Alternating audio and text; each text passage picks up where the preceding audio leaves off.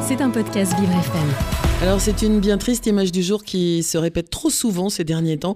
En Charente-Maritime ce week-end, une dizaine de dauphins morts se sont échoués sur le littoral.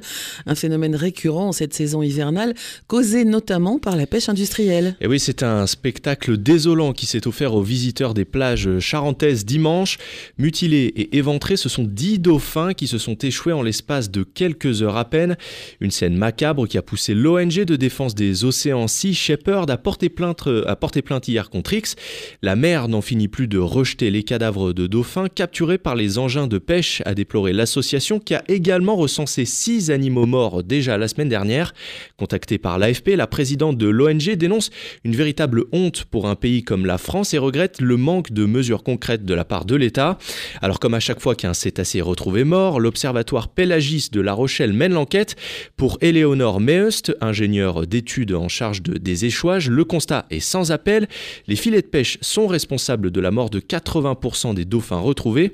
Alors afin de lutter contre cette multiplication d'échouages, Pélagis travaille sur la mise en place de répulsifs sonores sur les bateaux euh, de pêche et leurs filets.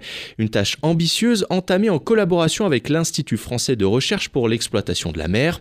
Alors pour le moment, hein, l'initiative est trop récente pour constater son efficacité, mais on notera tout de même euh, bah, la prise d'initiative. Et oui, parce que malheureusement, ces accidents ont tendance à s'aggraver ces dernières années, Jérémy. Et oui, depuis 2016, les observateurs constatent une aggravation de ce phénomène vieux de plus de 30 ans.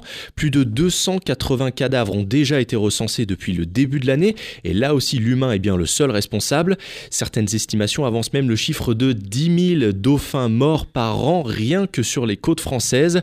En 2020, la France avait déjà été condamnée par manque de protection des dauphins à la suite d'une précédente plainte de Sea Shepherd.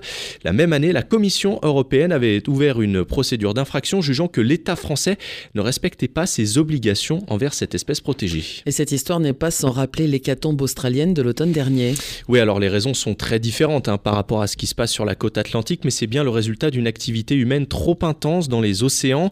En septembre dernier, sur le littoral de Tasmanie, de la Tasmanie, c'est plus de 200 dauphins qui ont péri sur le sable cherchant à se nourrir trop près des côtes.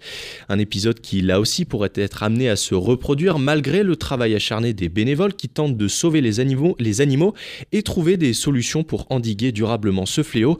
C'est donc une sombre image du jour qui renvoie sur nos plages la triste vérité, celle d'une faune et d'une flore encore trop peu protégées.